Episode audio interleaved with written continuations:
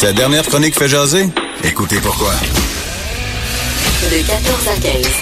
On n'est pas obligé d'être d'accord. Cube Radio.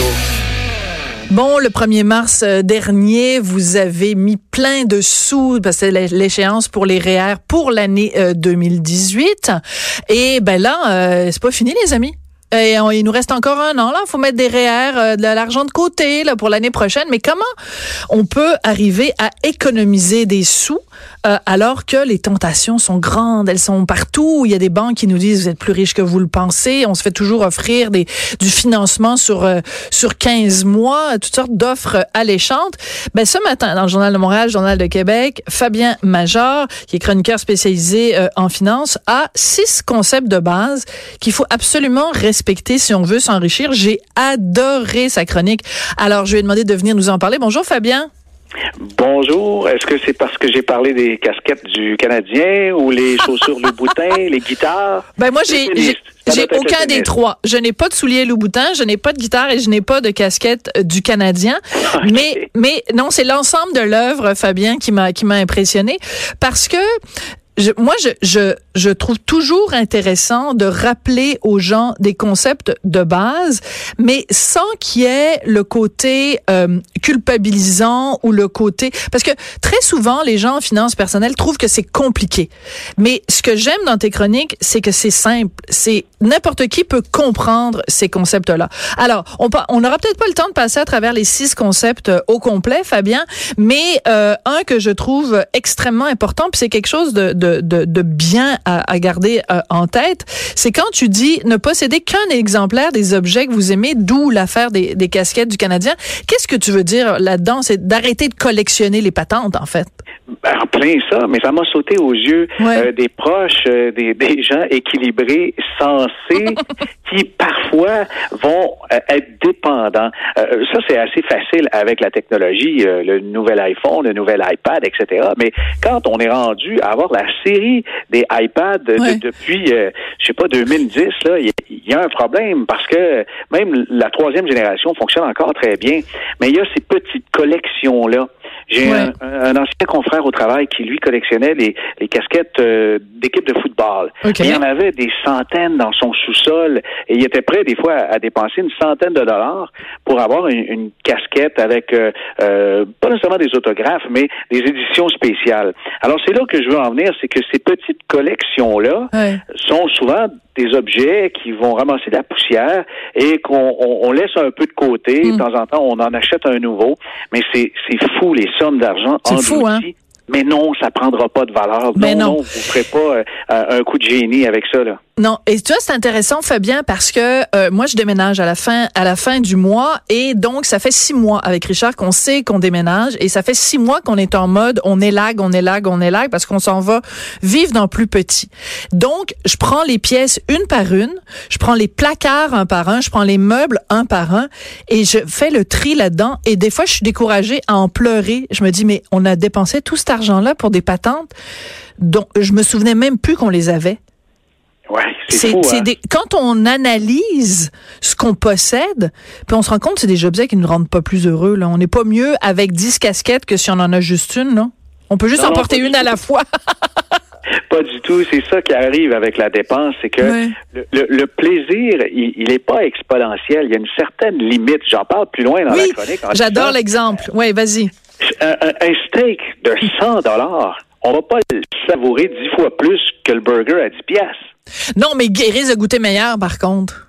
Oui, il va goûter meilleur, mais euh, je veux dire par là qu'il y a comme une limite en, même temps le, champagne. Moi, j'adore le champagne, mais si j'en bois une fois par semaine, ça commence à être un peu trop. Une fois par mois ou lors des événements, on dirait que je le savoure.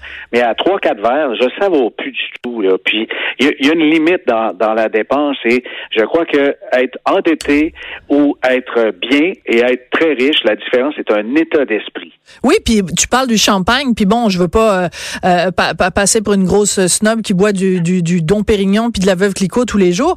Justement, je vais le prouver, c'est que tu vas à la SAQ, là, il y a des mousseux absolument fabuleux à, à 40 ou à 30 dollars. Là, c'est, je veux dire, euh, si tu veux, tu as envie de te payer quelque chose, c'est qu'on est, on vit tout le temps aussi dans le regard des autres. Tu reçois, puis là tu dis ah ben je suis pas pour servir du mousseux, je vais servir du champagne ou je suis pas pour servir euh, de la de, du vin du vin à moins de 20 dollars. Faut que j'aille une bouteille pour impressionner les amis. Est-ce qu'on peut juste arrêter d'essayer d'impressionner les gens? Puis de vivre juste selon nos moyens. On est rendu aussi endetté. Là, la statistique d'aujourd'hui, c'est 23 000 par Canadien. C'est ça la dette. 23 000 dollars. La moyenne. En, excluant l'hypothèque. En excluant. Oui, mais l'hypothèque, tu considères que c'est une dette? Parce que c'est un passif, c'est pas un actif, on est d'accord, mais. Oui, une hypothèque, bien sûr. Il y a juste pour Trump que les dettes, c'est des actifs, mais euh, en ce qui concerne euh, l'hypothèque, on va l'exclure puisque ce n'est pas une dette à la consommation. D'accord, je comprends. Parce que avec 23 000, c'est énorme. Mais l'état d'esprit, euh, c'est souvent se dire, ben, c'est pas nécessairement une dépense parce que temps spécial, c'est un solde. Mais ça, c'est une excuse qu'il faut se débarrasser.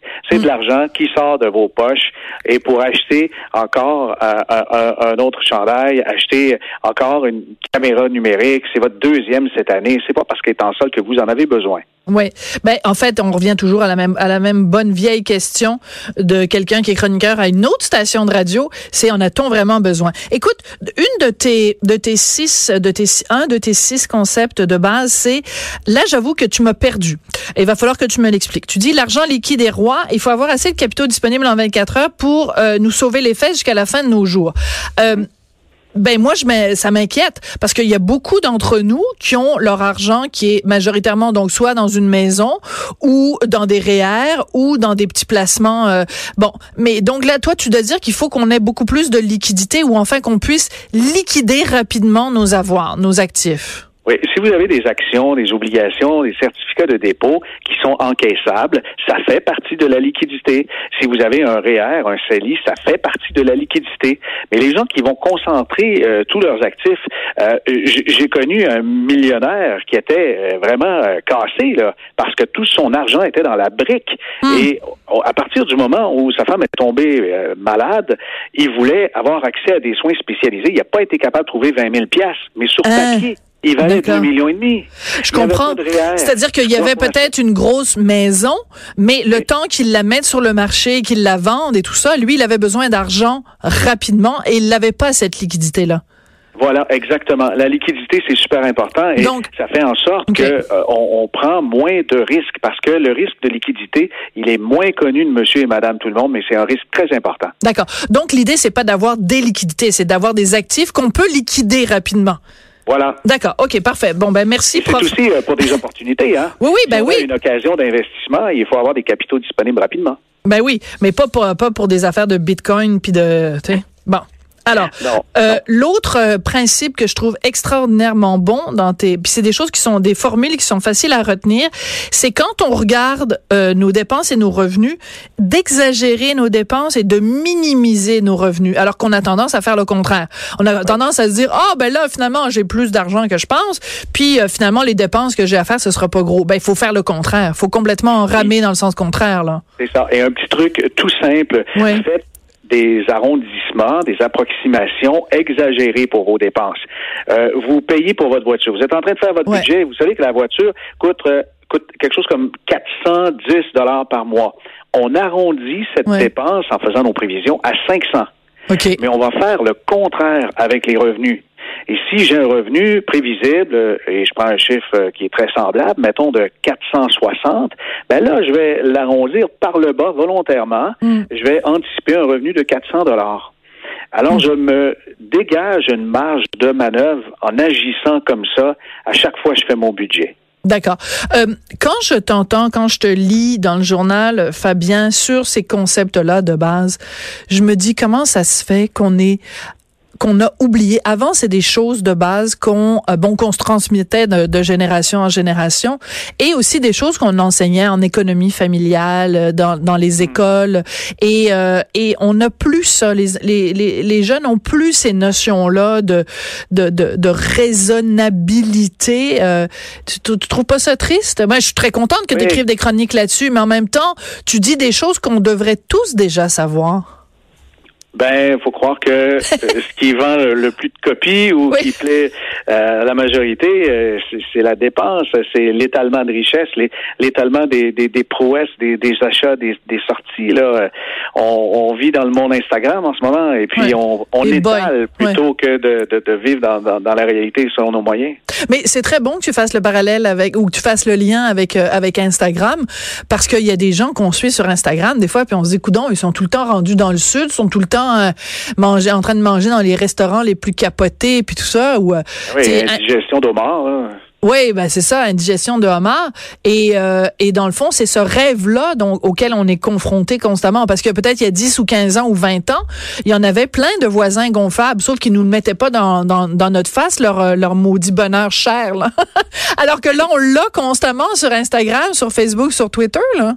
Oui, oui, c'est ça. C'est d'essayer de, de, vivre sa vie, vivre le moment présent et d'apprécier ce qu'on a à partir du moment où on, a, on a un peu de gratitude, soit envers ses proches, envers son travail, envers ce qui nous entoure. Il me semble qu'on contrôle mieux nos dépenses quand on apprécie ce qu'on a et ce qu'on est. Tout à fait. Alors ce soir, un petit, tiens, un, un ginger ale à la place de prendre du champagne. Je vais trinquer au ginger ale à ta santé, Fabien. D'accord. Blanquette de Limoux, c'est très bon. oui, la blanquette de Limoux, je suis entièrement d'accord euh, avec toi. Fabien Major, merci beaucoup, chroniqueur spécialisé en finance au Journal de Montréal, Journal de Québec.